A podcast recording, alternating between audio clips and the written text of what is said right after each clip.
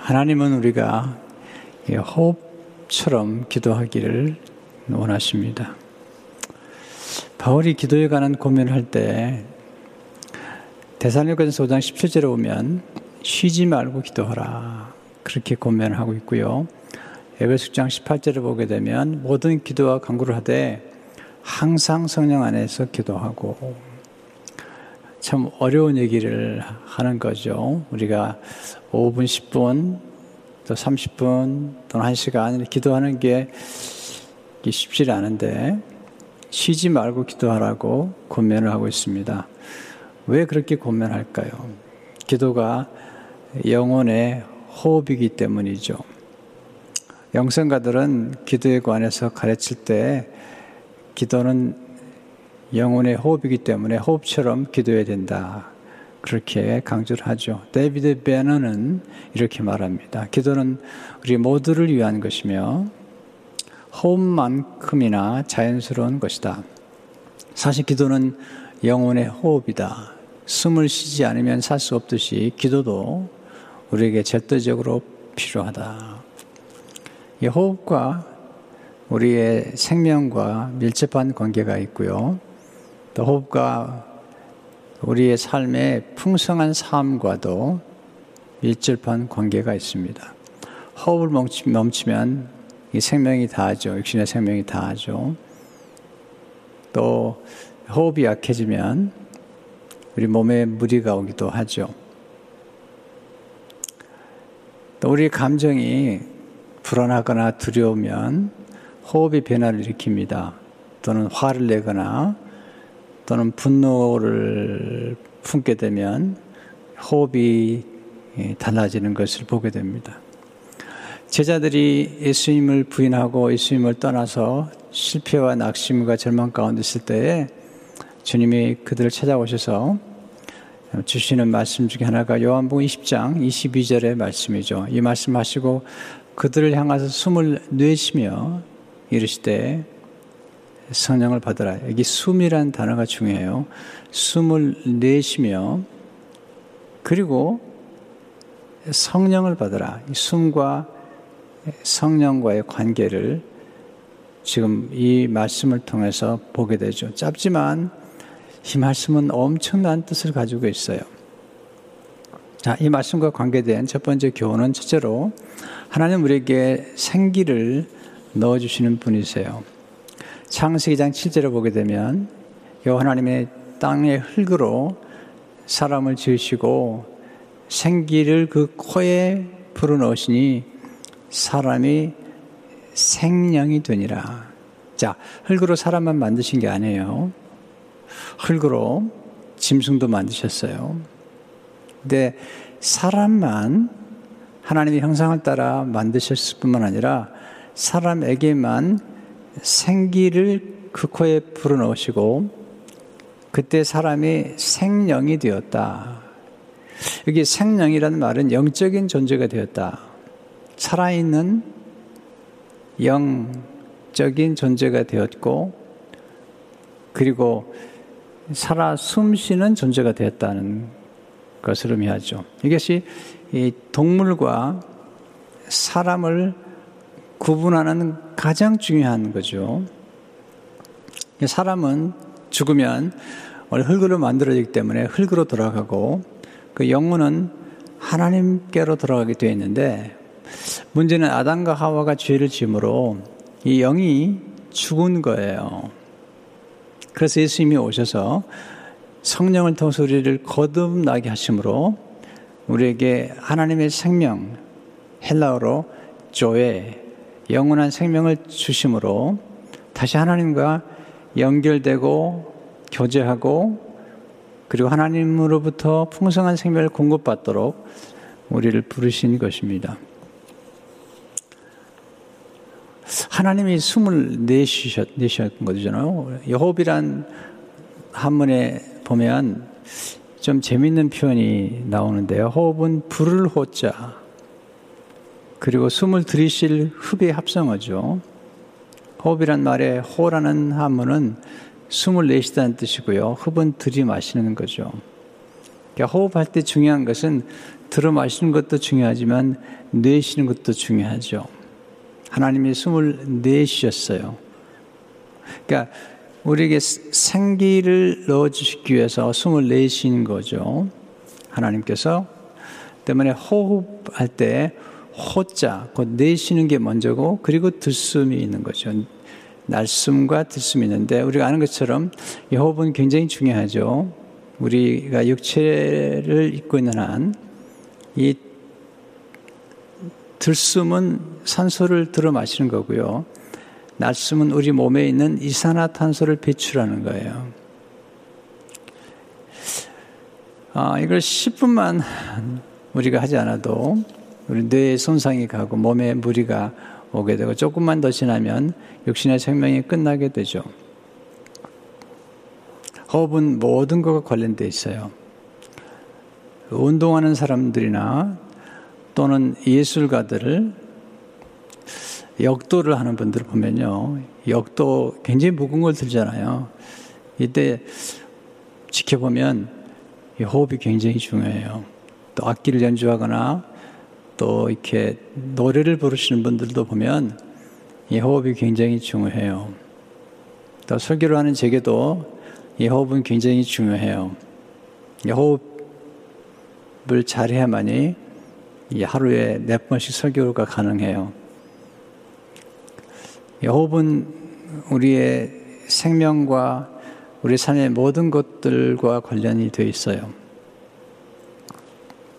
그래서 호흡은 중요한 거죠. 여기서 배우는 교훈은 호흡의 원천은 하나님이시라는 거죠. 하나님이 우리에게 호흡을 주시고요. 또 호흡 속에 생명이 담겨 있어요. 생명, 생기. 또한 호흡을 주관하시는 분은 하나님이세요. 다니엘서 5장 23절을 보게 되면 왕의 호흡을 주장하시고 이것은 왕의 호흡만 주장하는 게 아니고 우리 모든 사람들의 호흡을 주장하시죠. 하나님의 호흡을 거두시면 우리는 모든 걸 두고 떠나야 돼요. 시편 104편 29절에 보면 주께서 낯을 숨기신즉 그들이 떨고 주께서 그들의 호흡을 거두신즉 그들은 죽어 먼지로 돌아가나이다. 우리 인간이 정말 겸손해야 돼요. 하나님 우리 호흡을 거두신다면 우리는 이 땅을 떠나게 되는 것이죠. 두 번째, 예수님은 성령의 생기를 우리에게 넣어주시는 분이세요. 22절에 보시면 이 말씀을 하시고 그들을 향하사 숨을 내쉬며 이르시되 성령을 받으라. 이게 생기죠.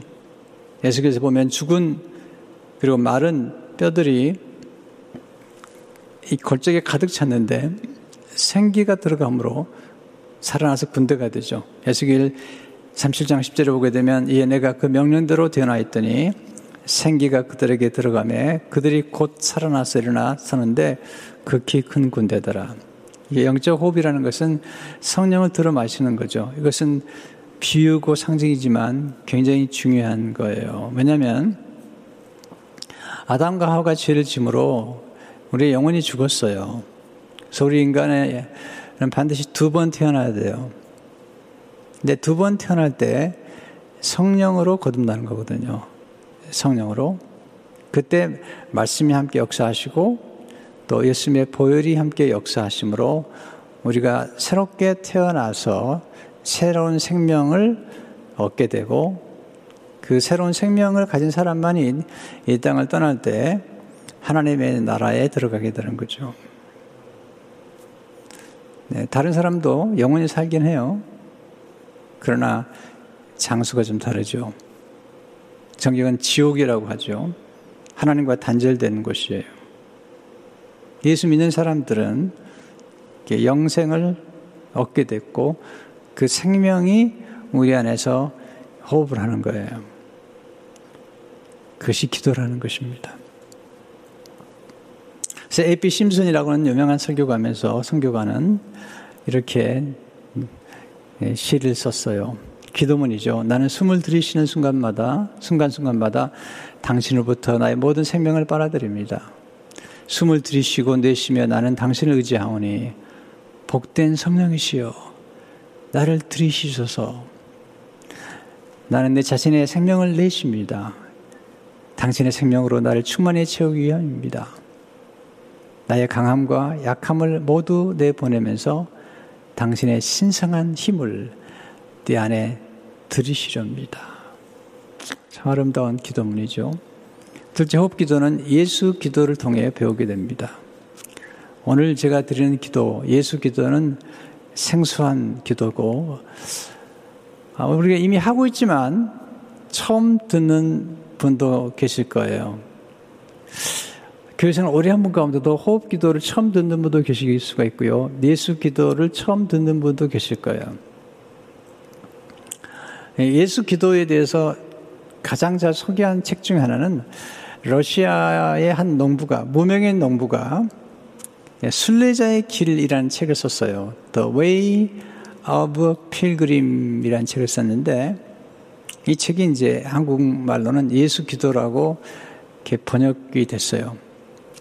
원래 저자는 러시아의 한 농부예요. 한글말 책에는 저자가 번역자처럼 나와 있는데 그 번역하신 분의 이름이고요. 원래는 러시아의 한 농부가 예수 기도를 배우면서 기도를 깊이 알아가는 그런 순례의 길이에요. 어떻게 보면 기도 순례자의 길인 거죠. 거기에 나와 있는 기도문이 예수 기도예요. 짧은 기도문인데 제가 몇 번 소개한 적이 있어요. 이런 기도예요. 주 예수 그리스도, Lord Jesus Christ, 하나님의 아들이시여, Son of God. 나는 죄인입니다. I am a sinner. 자비를 베푸소서 Have mercy upon me. 이 짧은 기도예요. 네 기도가 좀더 짧게 할 수도 있어요. 이렇게 기도할 수 있어요. 하나님의 아들 예수 그리스도시여 나를 불쌍히 여기소서 또는 예수 그리스도시여 자비를 베푸소서 또는 예수 그리스도시여 나를 불쌍히 여기소서 이렇게 기도하는 기도예요. 아주 짧은 기도문인데 근데 이 기도가 어디서 왔을까요? 이게 중요한 거거든요. 우리가 어떤 기도를 드릴 때 그 기도의 원소스를 발견하는 게 필요한데 영성가들은 이 기도는 예수님께서 기도를 가르치기 위해서 바리새인과 세리의 비유를 말씀하신 중에 나온 기도라는 거예요. 누가 18장 10절 13절 오면 두 사람이 기도하러 성전에 올라가니 하나는 바리새인이요 예수님 비유로 말씀하신 거예요. 하나는 세리라. 바리새인의 기도를 보세요. 바리새인은 서서 따로 기도하여 이르되 하나님이여 나는 다른 사람들 곧 토색 불이 가늠을 하는 자들과 같지 아니하고 네, 자기 의를 내세우는 거죠. 이 세리와도 같지 아니함을 손가락질하면서 감사하나이다. 나는 이래 두 번씩 금식하고 네, 금식도 하고 또 소득의 11조를 드리나이다 하고 이렇게 자기 의를 내세워서 기도를 하는 거죠. 자기 의롭다고.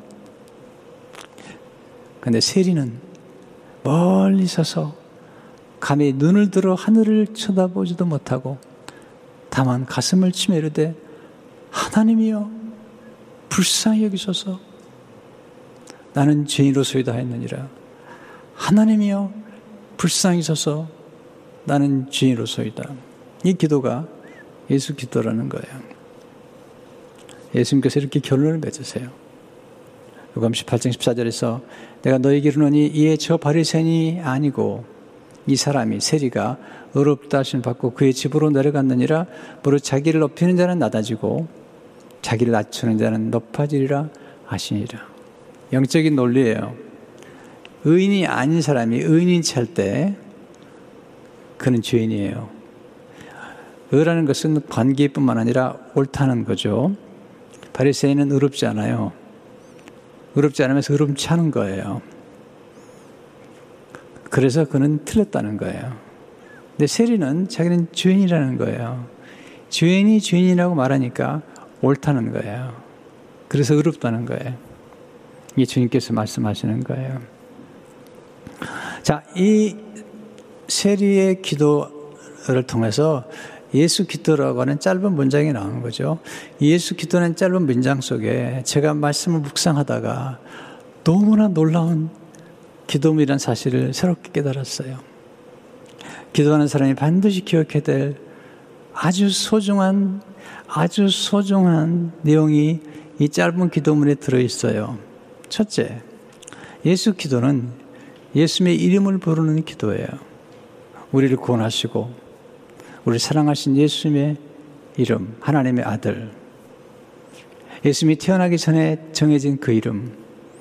모든 만물이 뛰어난 이름. 이렇게 시작하죠. 주 예수 그리스도시요. 하나님의 아들이시요. 예수님은 주님이라는 거예요. 예수님은 그리스도, 곧 우리의 구세주라는 거죠. 거기 하나님의 아들, 곧 하나님이시라는 거죠. 이 이름처럼 위대하고 아름답고 그리고 스윗한 이름은 없는 거죠. 왜 이렇게 중요한 거죠? 우리가 호흡 기도 할 때 짧게 기도하는 거예요. 그냥 예수님 또는 주님, 그리스도시요. 이렇게 기도도 돼요. 이름만 불러도 돼요. 전 신학교 다닐 적에 많이 그런 기도를 해서 그냥 속으로 주님, 주여. 그냥 이렇게 기도했어요. 이게 저도 모르게 사실은 호흡 기도를 하고 있었던 거죠. 로마 10장 13절에 보면 누구든지 주의 이름을 부르는 자는 구원을 얻는 거예요. 놀라운 거죠. 다른 이름으로 안 돼요. 예수님 이름으로 구원을 받는 거죠. 하나님의 자녀가 되자 요한복장 12절 보면 영접하는 자 곧 그 이름을 믿는 자들에게는 하나님의 자녀가 되는 권세를 주셨으니 또 우리가 기도할 때 예수님이 이름으로 응답받잖아요. 요한복음 13, 13절을 보게 되면 너희가 내 이름으로 무엇을 구하든지 내가 행하리니 이는 아버지로 하여금 아들로 말미암아 영광을 받으시게 하려 함이라. 또 예수님 이름으로 귀신이 떠나가잖아요. 우리가 예수님 하고 이렇게 부르는 게 왜 중요하냐면, 네, 영성가들이 우리가 우리 마음에 집이 있는데 예수님 하고 부르면 기도하게 되면 귀신이 왔다가 도망간다는 거예요. 티토 콜리안더에 쓴 글에 보면 이런, 이런 글을 썼어요. 이집트의 은수사인 거룩한 수도원장 이사야는 사실 오래된 영성에 제가 뿌리에서 건져온 거죠. 예수 그리스도, 예수 기도는 정신을 위한 거울이요. 양심을 위한 등불이라고 말했다. 또 다른 사람은 그것을 집에서 쉬지 않고 울려 퍼지는 고요한 음성이라고 비유했다. 도둑이 몰래 집에 들어왔을 때는 누군가가 깨어 말하는 음성을 들으면 황급히 도망간다. 집은 마음이요. 도둑은 악한 충동이다. 기도는 깨어 지키는 사람의 음성이다. 그러나 깨어 지키는 사람은 내가 아니라 그리스도이다. 네. 예수님 우리 안에 들어오시잖아요. 영접했기 때문에 또 우리 안에 성령이 계시죠. 근데 도둑이 와요. 도둑은 마귀죠. 도둑이 와서 악한 충동을 일으키는 거죠. 도둑이 오는데 우리가 예수님 이렇게 부르면 그냥 도망간다는 거죠. 예수 이름 부르면 하나님의 주의를 기울이세요. 여러분 지나가다 혹시 여러분의 이름을 누가 부르면 멈추잖아요.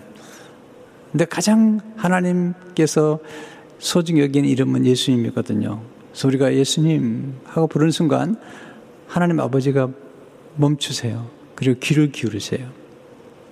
하나님의 아들, 독생하신 가장 사랑하는 아들의 이름을 부르는 그 사람의 기도를 들으시는 거죠. 두 번째, 예수 기도는 자기를 낮추는 겸손한 기도죠. 주 예수 그리스도 하나님의 아들이시여 나는 죄인입니다. 나는 죄인입니다. 이건 겸손한 기도입니다. 우리가 하나님 앞에 나갈 때 우리는 뭔가를 멋있는 걸 가지고 나가려고 그러잖아요. 예수님 말씀하세요. 그렇지 말라는 겁니다. 나는 죄인입니다. 라고 인정하고 하나님 앞에 나오라는 것입니다. 우리는 뭔지 멋있는 걸 가지고 나가려고 그래요. 그리고 있어 보이려고 그래요. 뭔가 있는 것처럼.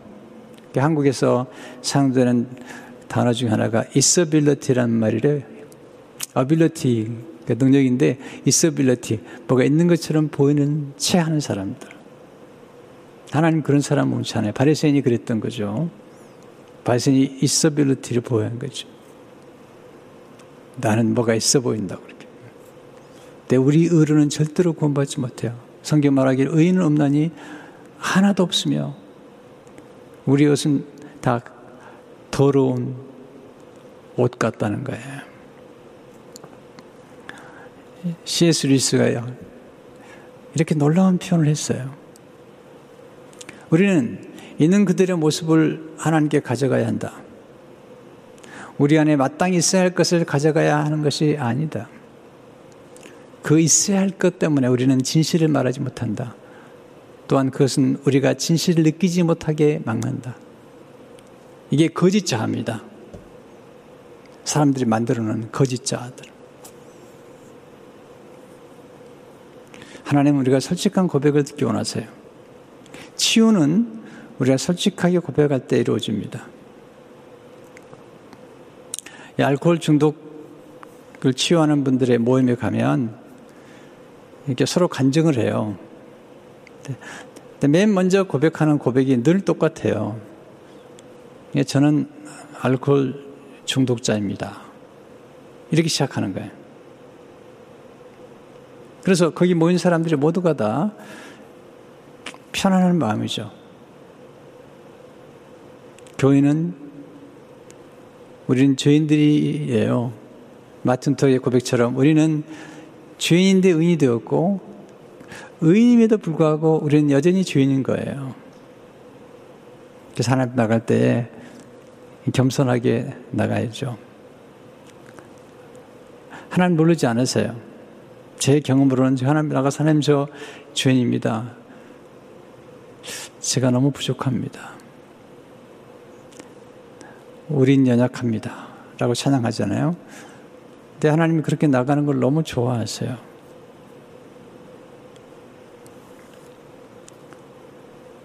예수 기도는 자기를 낮추는 겸손한 기도예요. 그렇게 고백해 보세요. 굉장히 자유로워져요. 우리 영혼이 자유로워져요. 예수님, 나는 죄인입니다. 바울이 나는 죄인 중에 괴수입니다. 나는 살인자입니다. 형제를 미워한 살인자입니다. 이렇게 고백하는 순간 우린 자유를 경험하게 되고 치유를 경험하게 돼요. 그때 하나님은 우리를 친근하게 느끼세요. 세제로 예수 기도는 하나님의 자비를 구하는 기도죠. 자비를 베푸소서. 마지막 기도인데요. 나를 불쌍히 여기소서. 이 기도가 참 좋은 기도예요. 예수님께 나갈 때 기적을 경험한 모든 사람들, 치유를 받았던 모든 사람들이 예수님께 나가서 외쳤던 것은 불쌍히 기도하는 거였어요.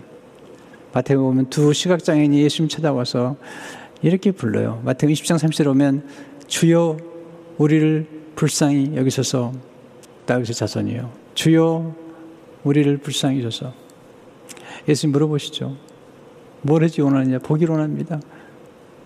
그때 예수님께서 마태복음 20장 34절에서 이렇게 말씀하시죠. 예수께서 불쌍히 여기사 그들의 눈을 만지시니 곧 보게 되어 그들이 예수를 따르니라. 제가 많이 드린 기도 중에 하나예요. 하나님 저 불쌍하게 해주세요. 제게 은혜를 베풀어 주세요. 우리 스스로가 자격이 있다고 생각하는 건 참 바람직하지 않습니다. 기도가 뭐죠?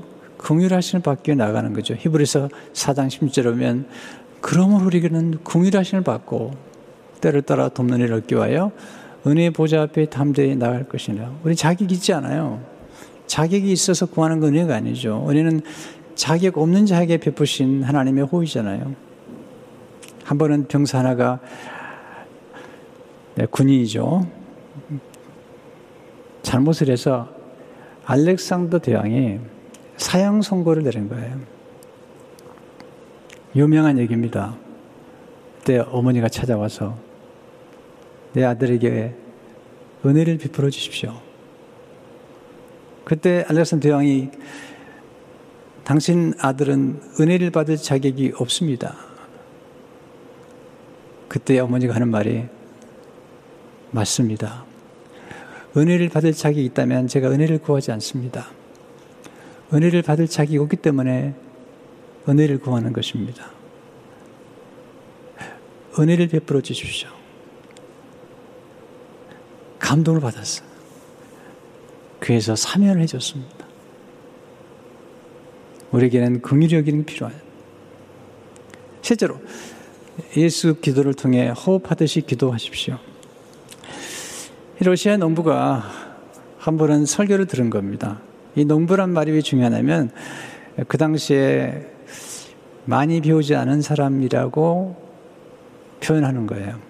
근데 이분이 쓴 글이 기가 막힌 글을 네, 러시아의 3대 명작 중에 하나로 이게 들어가요. 이번에 쓴 글이. 한 번은 설교를 듣는데 쉬지 말고 기도하라. 무시로 성령 안에서 기도하라는 설교를 듣고 너무 궁금한 거죠. 이게 무슨 기도를 하길래, 어떻게 기도하길래 쉬지 않고 기도할 수 있는지, 어떻게 무시로 성령 안에 기도하시는지 궁금해서 여러 설교자들을 찾아다녔어요. 교회를. 교회마다 다니면서 설교자들의 설교를 듣는데 아무도 자기가 가지고 있는 고민을 해결해 주지 않는 거예요. 그러다가 어느 한 스승을 만나게 됐어요. 스승이 예수 기도를 가르쳐 준 거죠. 이게 호흡 기도. 이분은 그 책에서 예수 그리스도 아, 이 예수 기도를 어떻게 배웠고 어떻게 은혜를 받았는지를 예, 쓰고 있는 거죠. 네. 그 스승을 찾아갔을 때 예수 기도를 드리는 방법을 가르쳐 줘요. 제가 소개해 드릴게요. 혼자 조용하게 앉아 있을 수 있는 조용한 장소를 찾으라. 머리를 숙이고 눈을 감으라. 부드럽게 숨을 쉬면서 너무 억지로 숨을 쉬지 말고 부드럽게 숨을 쉬면서 마음의 눈으로 그대의 심장을 들여다보라. 그대의 마음, 그 그대의 모든 생각을 다 모아서 그대의 마음으로부터 그대의 심장으로 가지고 가라. 숨을 쉬면서 주 예수 그리스도 제게 자비를 베푸소서라는 기도를 되풀이하라. 입술을 움직이면서 해도 좋고 그냥 마음속으로만 해도 좋다. 다른 모든 생각은 다 씻어버리도록 하고 평안한 마음과 인내심을 갖도록 하라. 그리고 이 일을 자주 반복하라. 네. 피터 스카지로는 이 기도 방법을 이렇게 소개하고 있어요.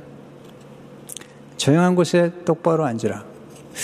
아, 이게 침묵 기도나 또는 이 호흡 기도를 할 때 아주 중요하게 여기는 것은 똑바로 앉아서는 앉는 거예요. 다리를 꼬지 않고 두 다리를 놓고요. 허리를 펴시고요. 그리고 호흡의 주의를 기울이라.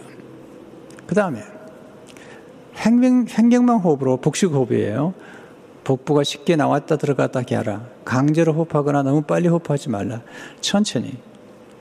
네. 복식 호흡하면 좋다는 거죠. 아이들 보세요. 아이들 배가, 배가 올라갔다 내려갔다 해요. 그렇게 호흡하는데, 나이가 들면서 우리 호흡이 다 짧아지죠. 네, 저를 포함해서. 근데 이 음악하는 분들은 예, 복식 호흡을 해요. 네, 이게 굉장히 좋은 호흡이죠. 세 번째로 생각이 산만할 때마다 다시 호흡에 주의를 기울이라. 숨을 들이쉬면서 성령으로 충만하게 달라고 간구하라. 숨을 내쉬면서 하나님으로부터 오지 않은 모든 것을 내보내라. 네, 탐심, 더러운 것들, 우리 죄악들을 내보내는 거죠. 침묵 시간을 아침에서 잠시 멈추고 하나님과 함께 시간을 보내게 해주신 것에 대해 감사하라. 네, 이렇게 시작해서 하루 종일 기도하라는 것이죠. 제가 헛기도를 들을 때 가장 좋은 것은 일단 긴장을 푸는 겁니다. 제가 1989년도에 예, 이제 디프레션이 왔고 그다음에 네, 공황장애가 왔어요. 이 그 패닉 어테크라고 그러는데 아주 고통스러운 거예요. 네, 그게 오면 그냥 식은땀이 확 나면서 손이 차가워집니다. 그래서 어떻게 할지 모르겠는 거예요.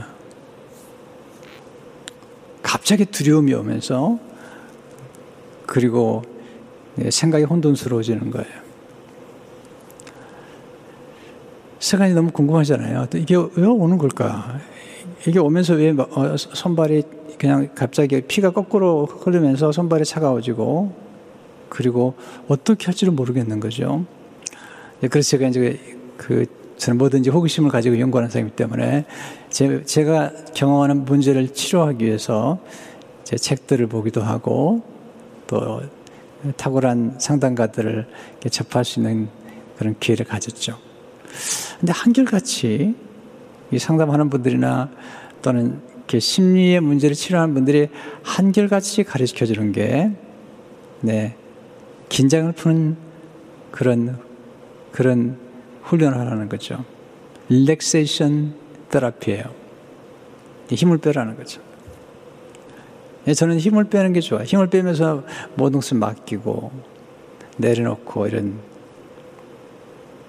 여러분, 힘을 빼는 게 굉장히 중요합니다. 야구 선수도 보면 가끔 해설하는 분들이, 네, 우리 박경수 장로님이 해설을 잘 하시는데, 가끔 보면 그런 해설을 하는 분이 계시더라고요.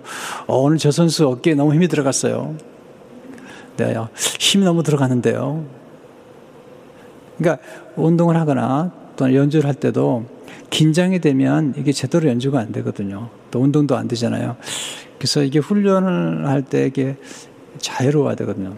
저도 설교할 때 자유하려고 노력해요. 제가 긴장하면 설교에 너무 힘이 들어가거든요. 아주 자유로워야 되거든요. 그래서 저는 이제 긴장을 하고, 긴장을 이렇게 풀고, 그리고 주로 이렇게 의자에 앉아 있거나, 또는 어디를 가든 침묵하면서, 이렇게 호흡을 좀 집중하고, 그리고 그냥 어떨 때는 예수님, 그냥 도와주세요. 은혜를 주십시오. 궁유력을 주십시오. 이렇게 짧게 짧게 기도하는 것들이 제게 도움이 됐어요. 이 러시아 농부가 처음에 예수 기도를 배웠는데 너무 힘이 드는 거예요. 별로 도움이 안 되는 거예요. 한 주, 두 주, 세 주 지났는데 한 세 주쯤 지났을 때 기도가 반복되면서 놀라운 은혜를 경험하게 돼요. 뭐든지 처음에 부터 잘할 수 없는 거거든요. 난 3주가 지나면서 놀라운 경험을 하게 돼요. 그 경험을 이렇게 기록하고 있어요. 저는 다른 것에 대해서는 전혀 생각지 않고 오로지 무한한 기쁨으로 가득 채졌습니다. 예수 기도를 드렸더니요. 그때 이후 저는 때때로 제 심장이나 마음속에 지금까지와 다른 종류의 감각을 느낄 수 있었습니다. 어떤 때는 심장이 더할 수 없는 즐거움으로 거품이 넘치는 것 같으면서 네, 기쁨이죠. 말할 수 없는 홀가분함, 자유, 위로로 채워지는 느낌이 들어 저는 완전히 변화된 채 황홀한 기쁨에 감사했습니다. 또 어떤 때는 예수 그리스도에 대한 그리고 하나님이 지으신 모든 피조물에 대한 불타는 사랑으로 제가 완전히 사라지는 것 같았습니다. 또 어떤 때는 저 같은 죄인에게 베풀어 주신 주님의 자비로운 자비로 말미암아 주님께 대한 뜨거운 감사의 눈물이 걷잡을 수 없이 용서좀 쳤습니다. 그리고 때로는 제가 전에 가지고 있던 무지몽매함이 완전히 밝혀지면서 전에는 상상도 할 수 없던 것들이 갑자기 이해되기도 했습니다. 보세요. 러시아의 농부라니까요. 그 당시에 농부는 굉장히 가난하고 그리고 공부를 많이 하지 못한 분들이에요. 그런데 이 농부가 예수 기도를 꾸준히 들으는 가운데 놀라운 경험을 하는 거예요. 내게 스승이 얘기를 해요. 어떤 사람은 300번을, 어떤 사람은 3000번을, 어떤 사람은 만 번을 이 기도를 드리는 거예요. 조용하게 이렇게 하루 종일 그러, 그런 중에 이런 놀라운 은혜를 경험하는 거죠. 예, 저 같은 경우는 주로 침묵 기도를 많이 했는데요. 침묵 기도나 호흡 기도를 하는 중에 아, 제가 경험했던 가장 놀라운 축복은 고요함이에요. 고요함. 이 고요함에 깃드는 평강. 문제가 없는 건 아닌데 모든 문제와 모든 염려와 근심이 떠나버린 어떤 신비로운 기쁨, 그리고 고요함, 평화, 이걸 지복이라고 그러죠. 하늘의 기쁨, 블리스. 블레스라는 말은 축복이고요. 블리스란 말은 원복, 하늘의 지복을 의미하는데 그런 것들을 경험하게 됐을 뿐 아니라 어, 그런 순간에 순식간에 영감이 떠오르고 순식간에 지혜가 떠오르고 그리고 문제에 대한 새로운 안목을 갖게 되고 해결책이 탁 떠오르는 거예요. 또 설교에 대한 이제 묵상을 하다 보면 설교가 한순간에 쫙 풀리는 거예요. 한순간에 풀리는 거예요. 또 이제 글을 쓰기 때문에 글이 한순간에 풀려나가는 그런 경험들을 하게 됐어요. 너무너무 놀라운 경험을 많이 했어요. 그래서 우리는 부르짖고 통성하는 기도와 함께 이런 침묵 기도가 겸비가 되면 참 우리가 좋아요. 그리고 사람들을 이렇게 대보면 가끔 어떤 분들은 아주 화가 나 있어요. 그리고 불만에 가득 차 있는 분들이 좀 계세요. 근데 그게 우리의 모습이잖아요, 사실은. 짜증을 내고 쉽게 화를 내고 그리고 조금만 건들면 그냥 터져버릴 것 같은 그런 상황이 있는데 예수 기도, 호흡 기도나 침묵 기도를 꾸준히 들으다 보면 굉장히 고요하게 되고요. 또 웬만한 어떤 말을 들어도 이렇게 잘 이렇게 동요하지 않고 잘 소화해내는 그런 은혜를 경험하게 됐죠. 호흡 기도를 통해서 성령님 안에서 예수님 이름을 높여드리세요. 예수님 이름을 높여드리세요. 네, 그때 경험하는 것이 네, 고요함이에요. 은둔자 테오판, 이분도 예수 기도에 대해서 관심이 많았던 분인데, 이분이 예수님의 이름을 어떻게 중요한지 이렇게 표현하고 있어요. 이 지극히 바람직한 예수님의 이름은 고요와 침묵의 핵심입니다. 주로 이렇게 이제 정교회 사람들이 가장 가장 관심 가졌던 그 영성의 가장 관심은 고요함이었어요. 이것을 기억함으로써 우리는 기쁨과 즐거움, 죄사함, 그리고 소중한 덕목들을 획득합니다. 이 지극히 영광스러운 이름은 고요와 침묵에서만 발견할 수 있습니다. 네, 예수님은 항상 고요하시잖아요. 그리고 많은 경우에 침묵하시죠. 때로 논쟁도 하시지만 보면 예수님이 홀로 계실 때가 많았고요. 그리고 예수님이 생애 가운데 허둥대는 것을 본 적이 없어요. 예수님이 제자를 만나셔서 생기를 불어넣으시죠. 22절에 이 말씀을 하시고 그들 향해서 숨을 내쉬며 이르시되 성령을 받으라. 그들은 지금 낙심되어 있어요. 그들은 절망 중에 있었던 거예요. 네, 성령을 받으라. 우리 잘 받아야 돼요. 네, 잘 받는 사람이 훌륭한 크리스천인 거예요. 선물을 잘 받고 사랑을 잘 받고 성령을 받아 모셔드리고 그럼 왜 성령을 받으라고 그랬을까요? 이게 기도 생활이 중요한 거예요. 헨리 나오는 성령을 우리가 모셔야 되는 곧 성령의 생기를 모시고 호흡해야 되는 이유를 이렇게 설명해요. 아주 조, 좋은 설명이에요. 성령에 대해 말할 때 우리는 우리 안에서 숨쉬는 하나님의 호흡에 대해 말하는 것이다. 성령님은 우리 안에 숨쉬는 하나님의 호흡이라는 거죠. 영이라는 헬라어 단어 피누마는 본래 호흡이란 뜻이다. 하나님의 영은 우리 호흡과 같다. 우리 안에서 기도하시며 우리에게 사랑과 용서와 자비와 선함과 온유와 평안과 기쁨의 선물을 주시는 분은 하나님의 성령이시다. 우리에게 죽음이 이길 수 없는 생명을 주시는 분도 성령이시다.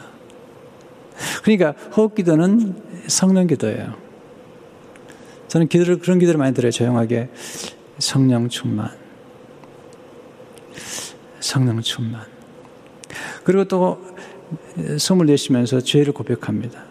주님, 저는 죄인입니다. 제 죄를 자백합니다.